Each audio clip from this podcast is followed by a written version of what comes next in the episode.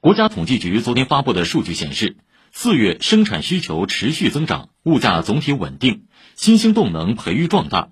国民经济延续稳定恢复发展态势。值得注意的是，就业形势总体稳定，城镇调查失业率下降。一到四月，全国城镇新增就业四百三十七万人。四月全国城镇调查失业率为百分之五点一，比三月下降零点二个百分点，比上年同期下降零点九个百分点。